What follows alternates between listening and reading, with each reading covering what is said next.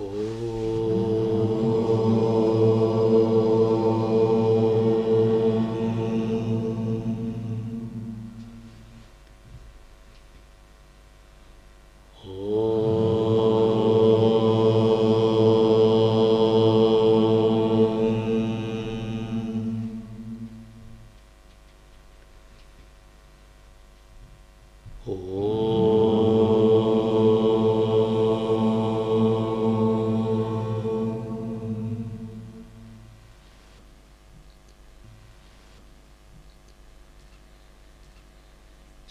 Васиштха, глава шестая, история Пхусунды.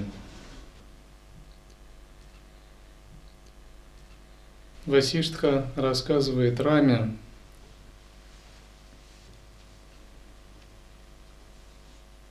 об одном из миров. Он говорит, что в бесконечном и неделимом сознании есть в одном из его углов мир, похожий на мираж, сновидение – и там обитает Создатель Брахма. И он говорит, а я сам сын, рожденный из его ума.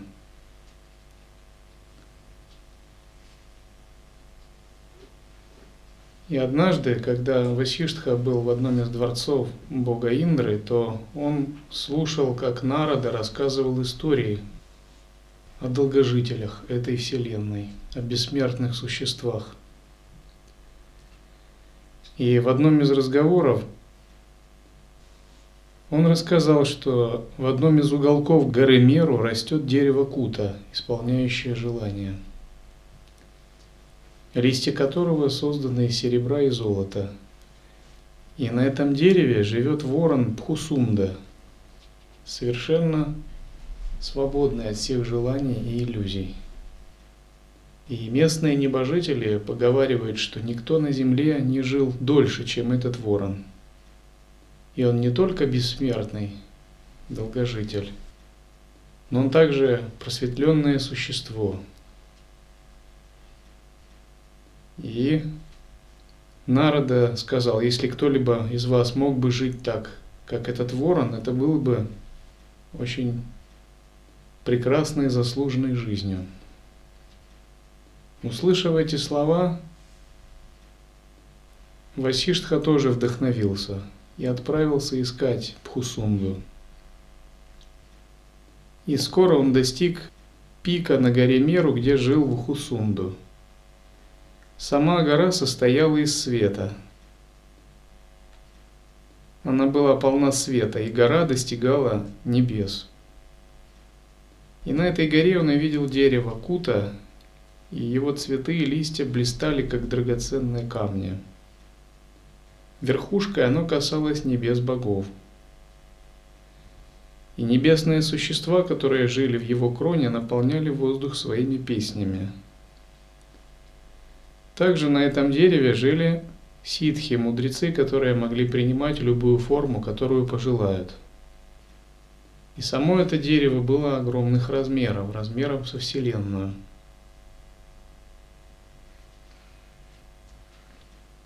И Васиштха говорит, что он видел там разных существ, птиц, живущих на дереве, и даже увидел знаменитого лебедя, на котором ездит Брахма.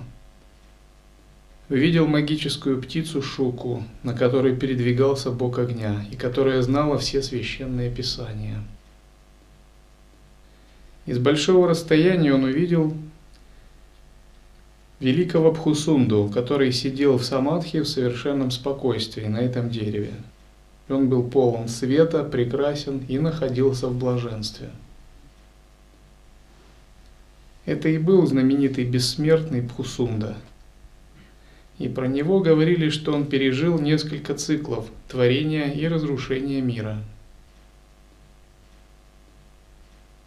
Он помнил даже тех, кто жил многие тысячи лет назад. Сам он постоянно молчал и был свободен от понятия «я» и «моё», также он был дружественен ко всем живым существам.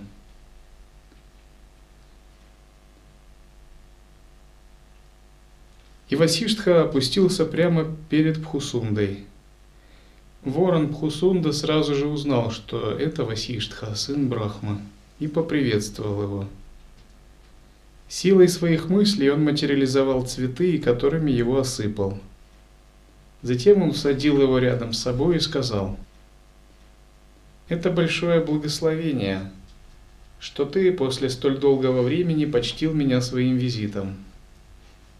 И в нектаре твоего присутствия мы ожили, как дерево.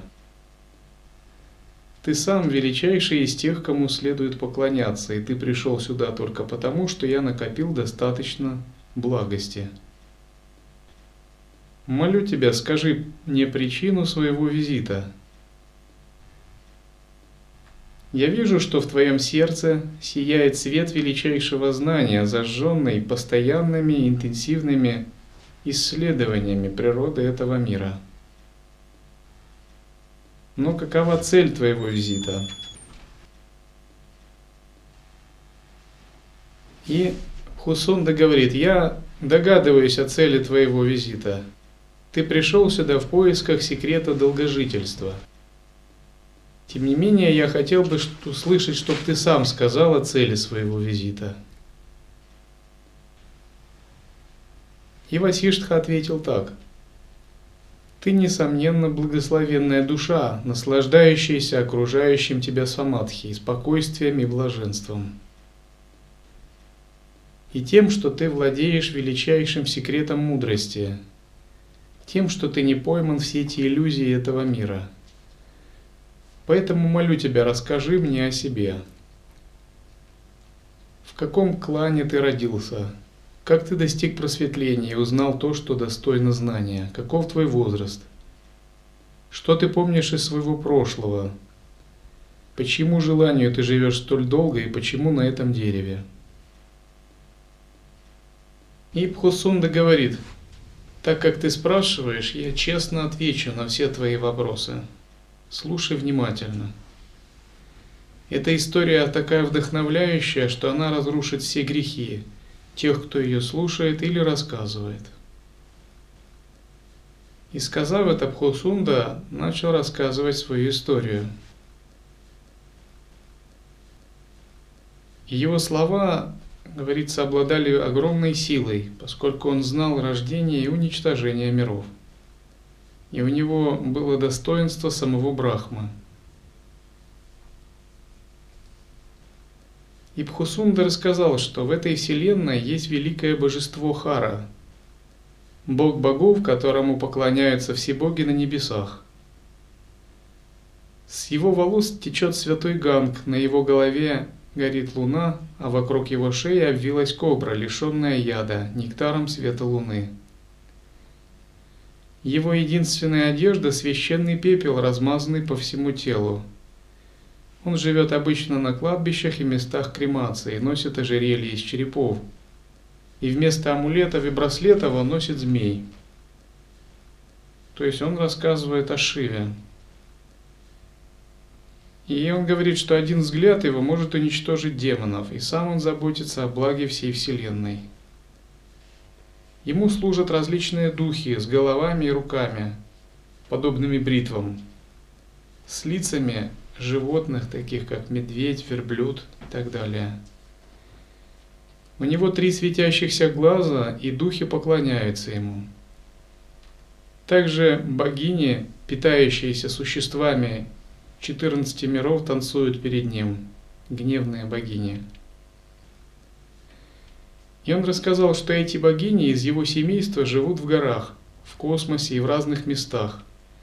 На местах сожжения и в телах разных существ, а лица их похожи на различных животных, то есть это гневные богини, может быть, из рода Кали. Из этих богинь одна знаменитая – Аламбуша – которая передвигается на могучей синей вороне.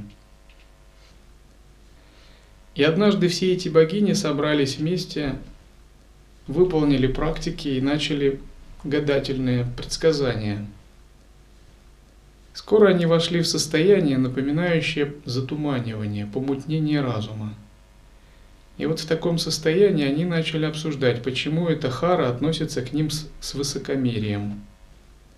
И они решили, что покажут еще ему свою силу, чтобы он не зазнавался. И тогда они околдовали своими магическими способностями Уму, спутницу Хары, и утащили его. Затем они пели некоторое время и танцевали в экстазе. Некоторые опьянели, некоторые смеялись, рычали или бегали, некоторые упали, некоторые ели мясо. И энергия этих опьяненных богинь вызвала переполох и беспорядки во всей Вселенной. И пока они так развлекались, то животные, на которых они ездили, тоже получили затуманивание сознания и опьянели, начав танцевать. И во время танца их обуила похоть. И лебедыни, которые танцевали с вороной Кандой, они затем спаривались с ней, поскольку были в замутненном состоянии сознания и ничего не помнили. И из-за этого они все забеременели. И когда гневные богини таким образом поразвлекались, они пошли к Харе и предложили ему тело Умы, которое они превратили в еду своей магией. Хара увидел все и разгневался на них. Потом богини возвратили Уму в прежнее состояние и отдали ее Шиве, вернувшись в свои миры. Лебедыни, на которых ездила богиня Брахми, рассказали ей о том, что случилось. И тогда Брахме сказала, из-за своей беременности вы не можете выполнять свои обязанности, поэтому пока идите куда хотите. Сказав это, она задумалась над их судьбой. Эти лебедыни через некоторое время отложили 21 яйцо и вылупили их. Так родился 21 птенец в семействе вороны Канды – и вместе с их матерями они поклонялись богине Брахме. И также по ее милости они достигли высшего знания и просветления.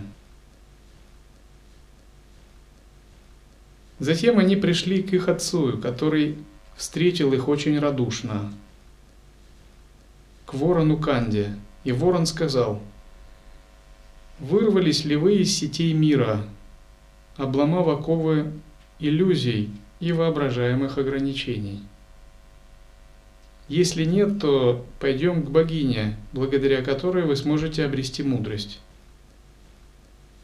И дети сказали, мы знаем то, что следует знать милостью нашей богини Брахме.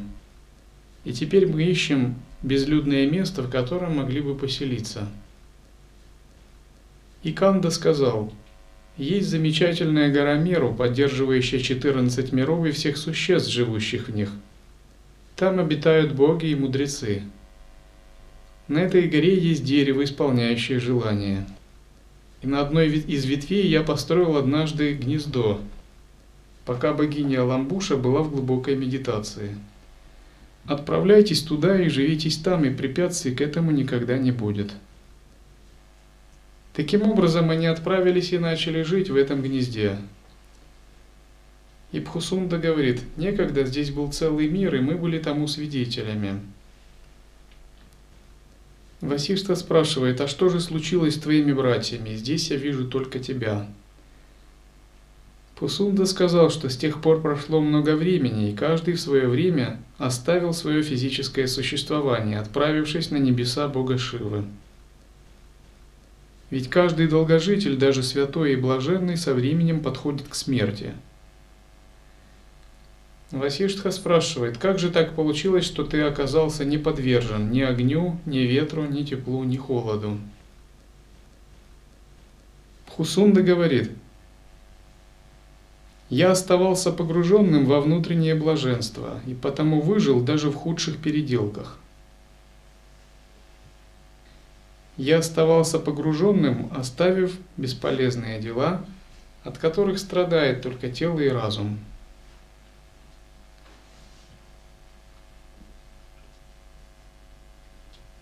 Хусунда сказал, я видел судьбы миров, и я перестал себя отождествлять со своим телом. И зная свою истинную сущность, оставаясь на этом дереве, я видел, как проходит бесконечное время –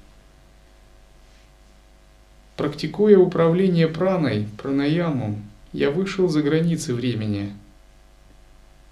Поэтому в своем сердце я спокоен и умиротворен, и меня не затрагивают события этого мира. пропадают ли все существа вокруг или наоборот появляются. Я не взволнован и не боюсь.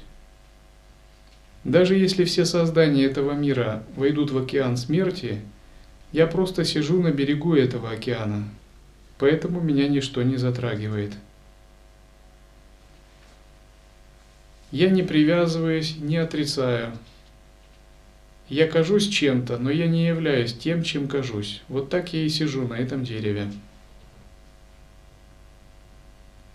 И хотя мои занятия разнообразны, я не тону в умственных условностях и никогда не теряю контакт с реальностью.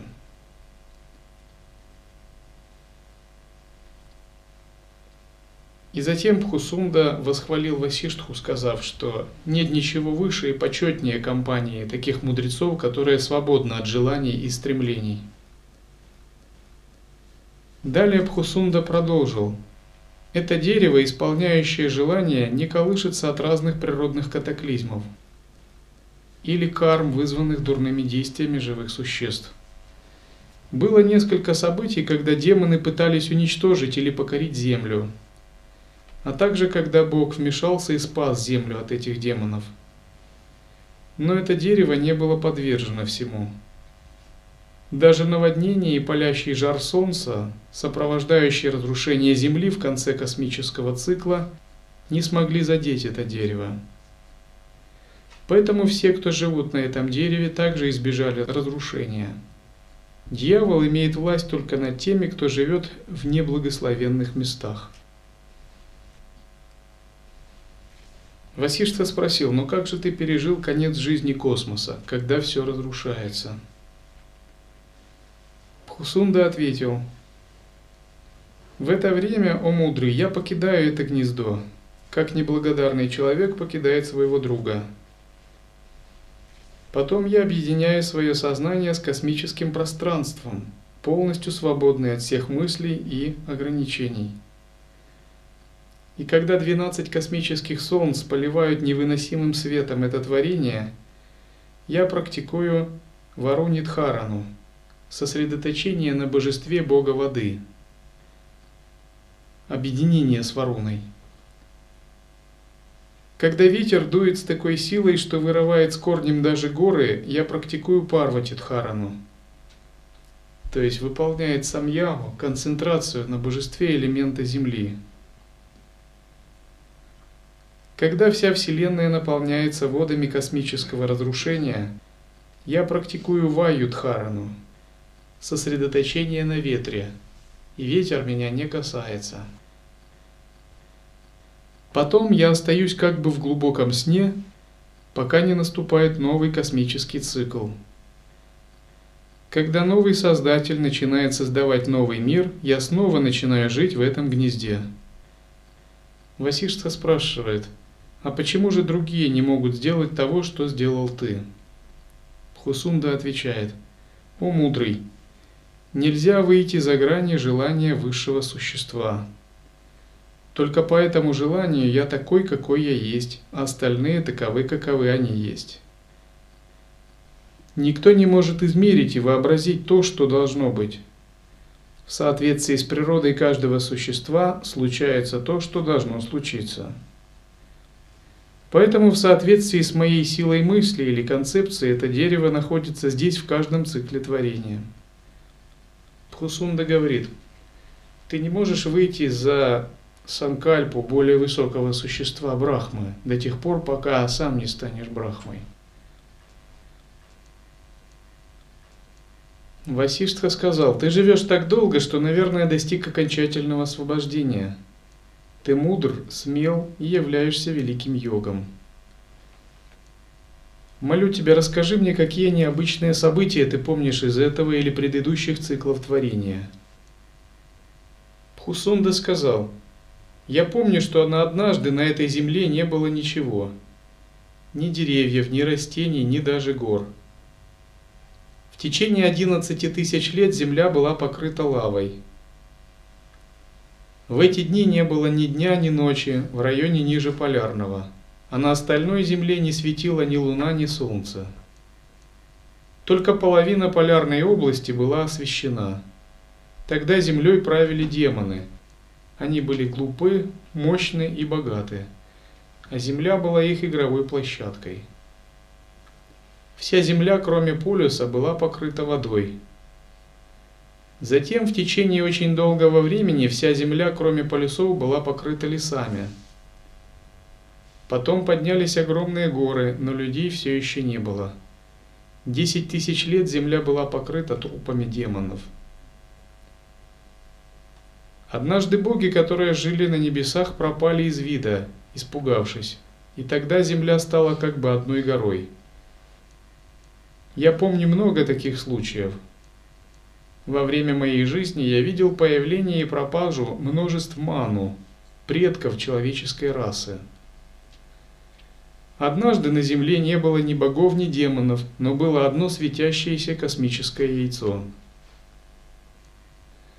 В другое время Земля была населена религиозными церковными служителями, любившими выпить слугами, смеявшимися над богами, и женщины тогда имели много мужей. Я помню и другое время, когда земля была покрыта лесами. Океаны не существовали даже в воображении, а люди возникали сами собой. В другое время не было ни гор, ни самой земли, боги и мудрецы жили в воздухе. Еще в другое время не было ни богов, ни мудрецов, везде была только тьма. В разные времена вселенные создавались разными богами.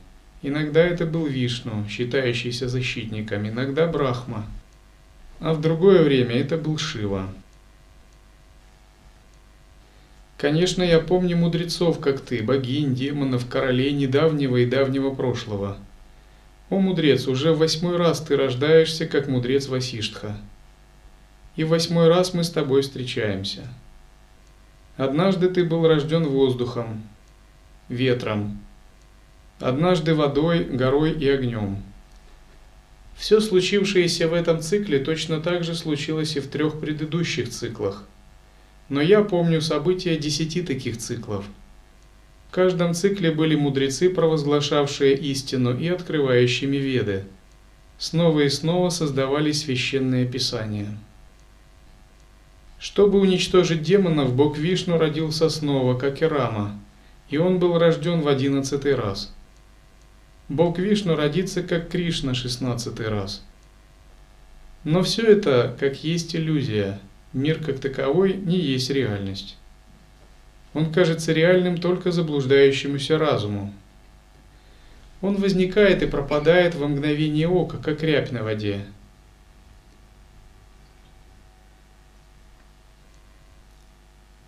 Все три мира были похожи в какое-то время, а в другое совершенно не похожи.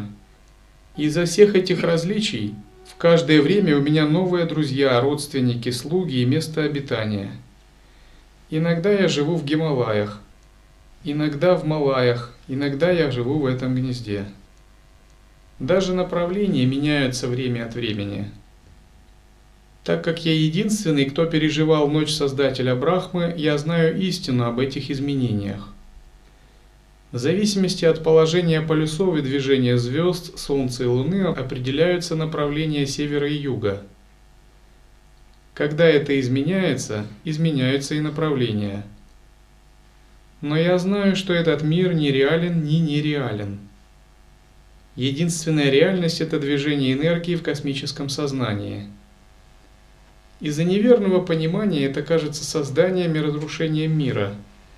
И такое непонимание вызывает непонимание взаимоотношений и обязанностей.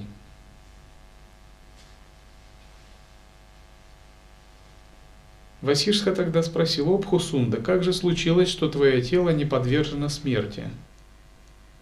Пхусунда ответил, ты сам все знаешь, Однако задаешь этот вопрос, чтобы я не забывал красноречия.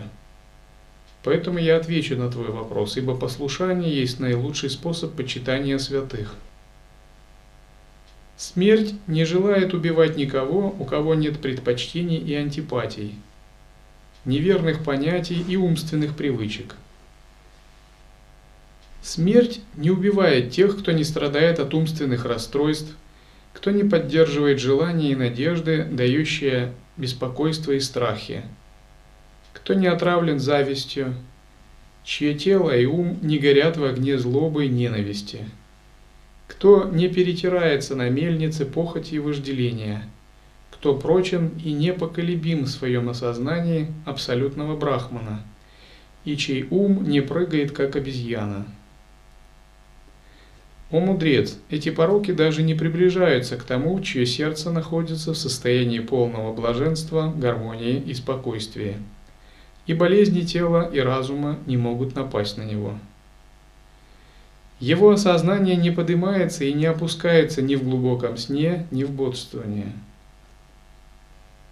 Тот, чей ум и сердце успокоены, не подвержен ослепляющим порокам вожделения и ненависти.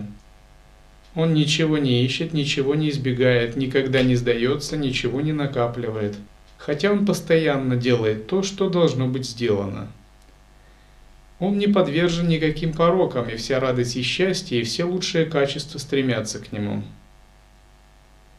Поэтому мудрец должен осознать нерушимую вечную истину, свободную от глупостей и исканий. Надо убить призрака двойственности – и утвердить сердце в единой правде, которая только и сладка в начале, середине и конце.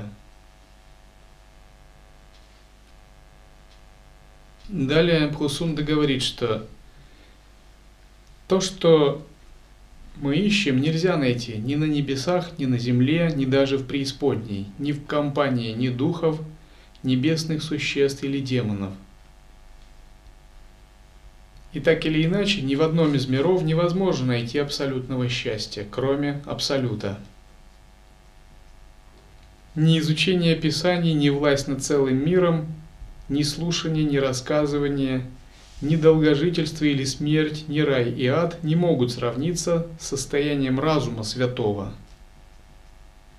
И Пхусунда говорит, лучшее изо всех состояний, о мудрец, есть видение единого бесконечного сознания. И созерцание бесконечного сознания – вот что избавляет от беспокойств. Прекращает длинный сон видения этого мира, очищает ум и сердце и разгоняет страхи и неведение.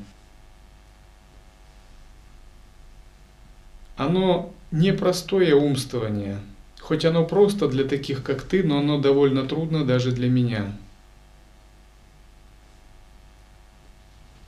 И одно из таких созерцаний – это сосредоточение на жизненной силе или дыхании, что позволяет преодолеть страдания и способствует блаженству. Поэтому я занимаюсь именно таким созерцанием. И далее Бхусунда раскрывает ему секрет своего долгожительства. Созерцание жизненной силы праны приносит долгожительство и понимание истины. Энергия, вибрирующая в лотосе сердца, называется праной. Она дает возможность глазам видеть, коже чувствовать, рту говорить, пище перевариваться и вообще выполняет все телесные функции. Она имеет две разные функции, сверху и снизу. И я привержен этой энергии. Эта энергия сияет сердце, как солнце и луна, подобно двум колесам разума, который сторожит город тела или подобно любимым лошадям короля. Созерцая их, я живу как в глубоком сне, вечно в едином и однородном сознании. Поэтому наблюдающий прану не рождается снова в этом мире и освобождается от привязанностей.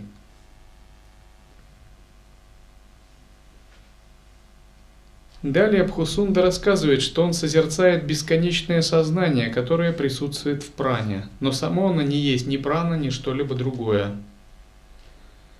Приверженность пране очищает сердце и разум от нечистоты, освобождает от заблуждений и позволяет достичь внутреннего пробуждения, чтобы оставаться самим собой все время, во время дел, которые должны быть сделаны.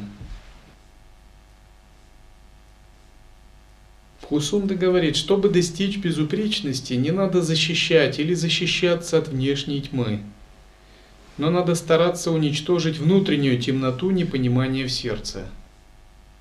Это очень важные слова Пхусунда. Он говорит, чтобы жить счастливо, не следует защищаться от чего-либо внешнего или как-то опираться на что-либо внешнее. Нужно рассеять темноту непонимания в сердце. Все дело именно в этом. И когда пропадает такая темнота непонимания, можно видеть истинный мир. Возникает понимание истины.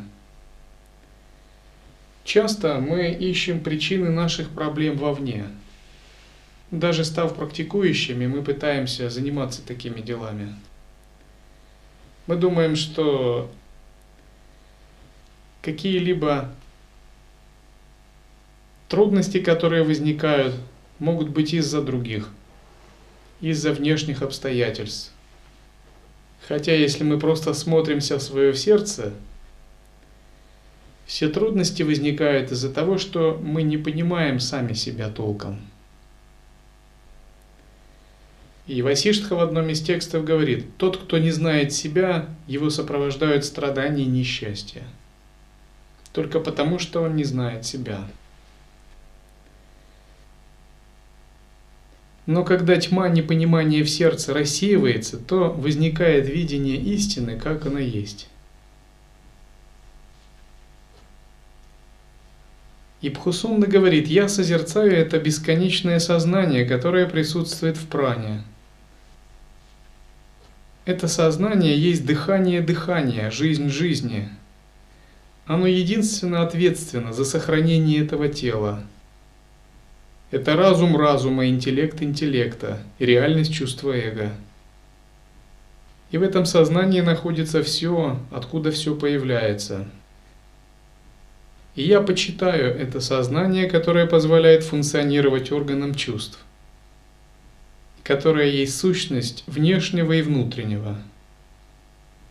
И Пхусунда говорит, регулярной и систематической практикой управления праной я достиг состояния чистоты, и даже когда гора Меру или Северный полюс сотрясается, я спокоен. И мое состояние самадхи, полной невозмутимости – не теряется, иду я, стою, сплю, вижу сны или не сплю. Я знаю свою истинную природу и всегда нахожусь в ней при любых внешних условиях, какие бы катаклизмы ни сотрясали мир. Именно так я жил со времени предыдущего космического разрушения. И мое состояние – это продукт сосредоточения на моменте объединения двух функций праны.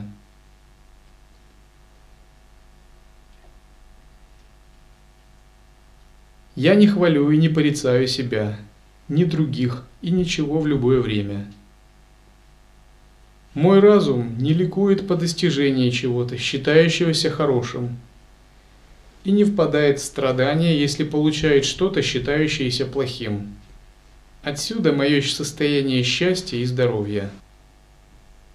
Я не привязан к жизни, поэтому мой разум не желает ничего, а находится в умиротворении и гармонии.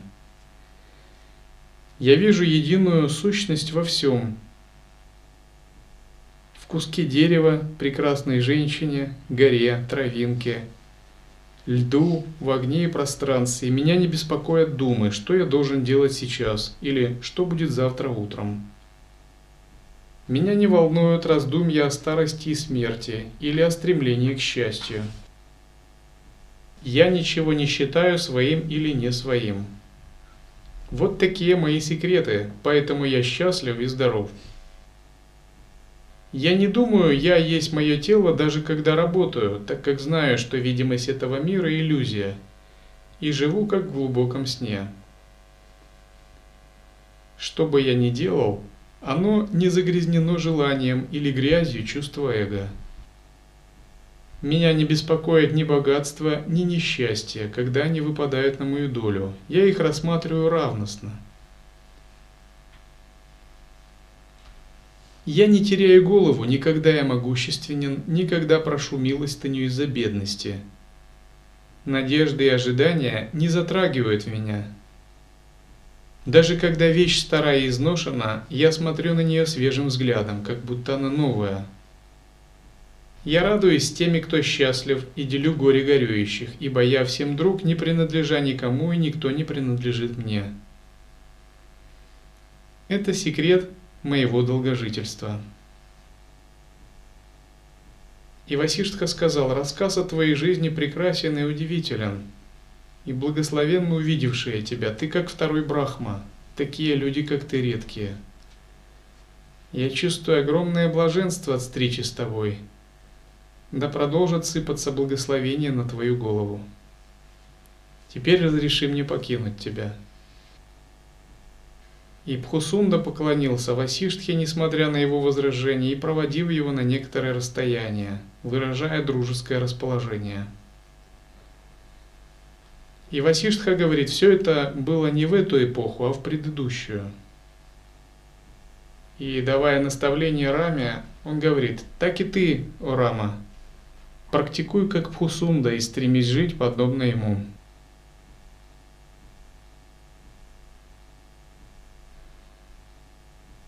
Что означает практиковать как Пхусунда? Пхусунда дал здесь замечательное наставление о практике двух истин. Воззрения и медитации. Иногда говорят о двух истинах, как о воззрении и поведении, а иногда как о воззрении и медитации. Есть такое выражение «расправить крылья двух истин».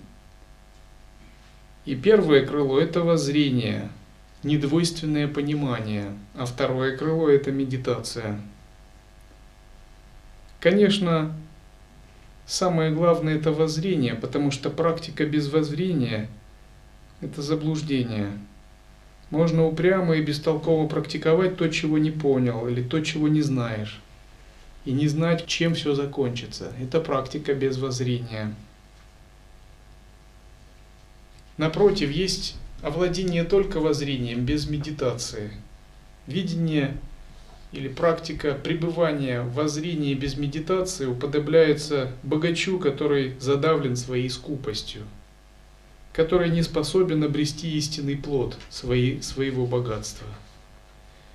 Допустим, даже если у нас есть воззрение, но мы никак не подберемся к правильной медитации – мы никак богатством этого воззрения воспользоваться не можем. То есть это никак нам в жизни не помогает. Мы чувствуем, что наше воззрение очень прекрасно, но оно бесполезно. То есть оно очень далеко от наших обстоятельств, и в жизни нам нет от него большой пользы. Но истинное воззрение приносит пользу, если применять его на практике. Но если не применять его на практике, оно пользы не приносит. И мы уподобляемся такому богачу, который не знает, как же распорядиться своим богатством. И когда мы соединяем воззрение с медитацией, образуется драгоценный плод практики учения. Другими словами, соединить воззрение с медитацией это означает воссоединить Адвайту со своей жизнью, воссоединить необусловленное с каждым мигом своего восприятия, с поведением и с действием, со своими обстоятельствами.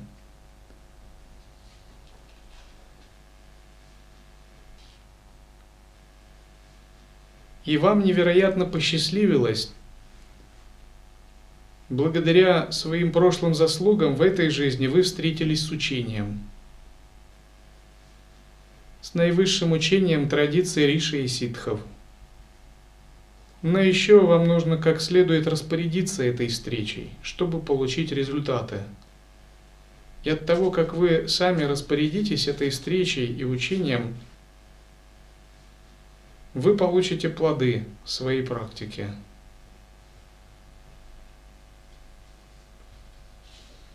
Что значит распорядиться правильно?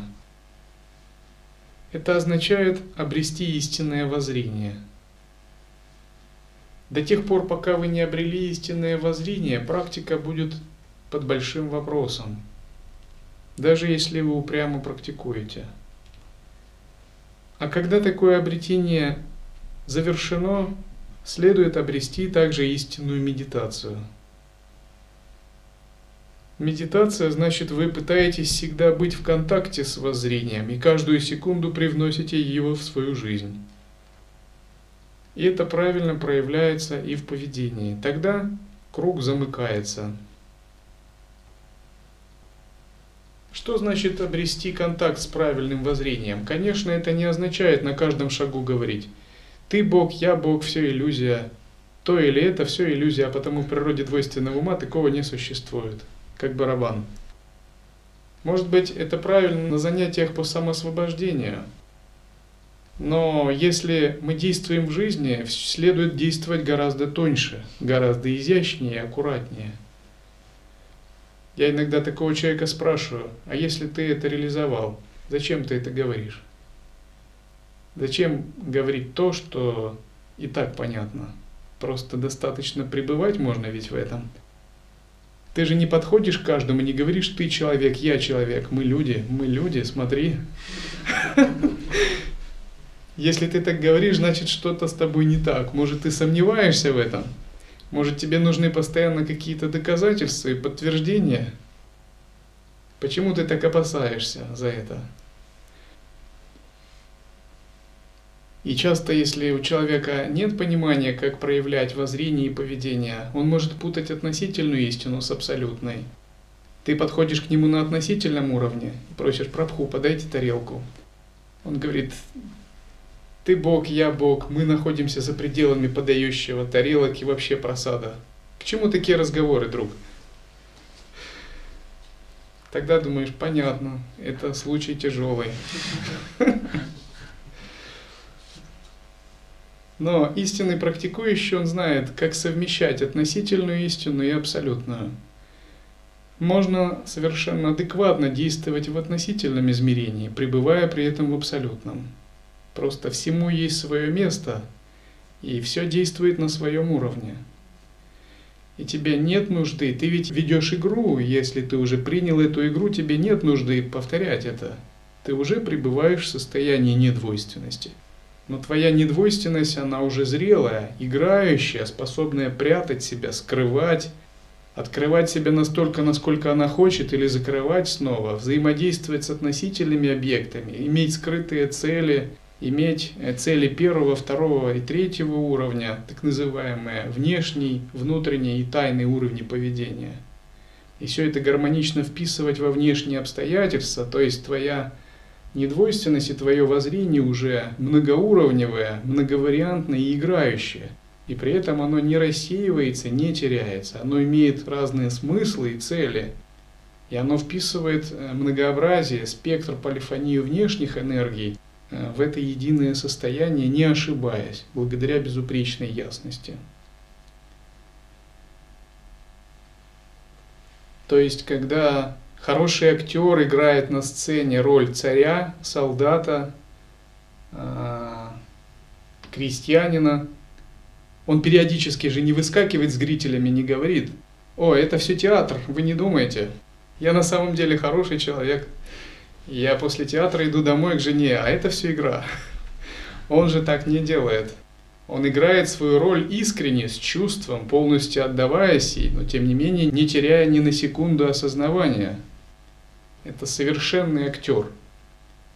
И он чувствует себя человеком, тем не менее он отдается своей роли, он предан своей роли, он вкладывает всю душу в нее, он играет так, чтобы и другие поверили – и он сам даже в нее верит, поскольку если ты не веришь в свою роль, то ты ее не сыграешь искренне. То есть он уже живет на сцене, живет, а не играет.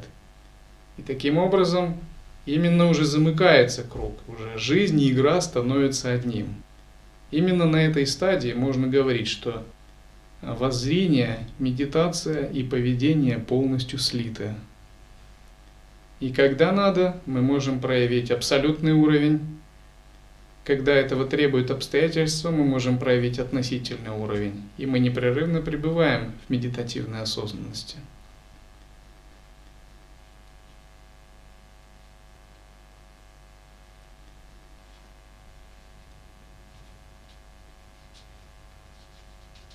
И ключ к тому, чтобы обрести гармонию, соединив воззрение, медитацию и поведение, заключается в том, чтобы, утвердившись в зрении, пребывать в постоянной медитации и позволить медитации сформировать многообразие вариантов благоприятного поведения в относительных обстоятельствах.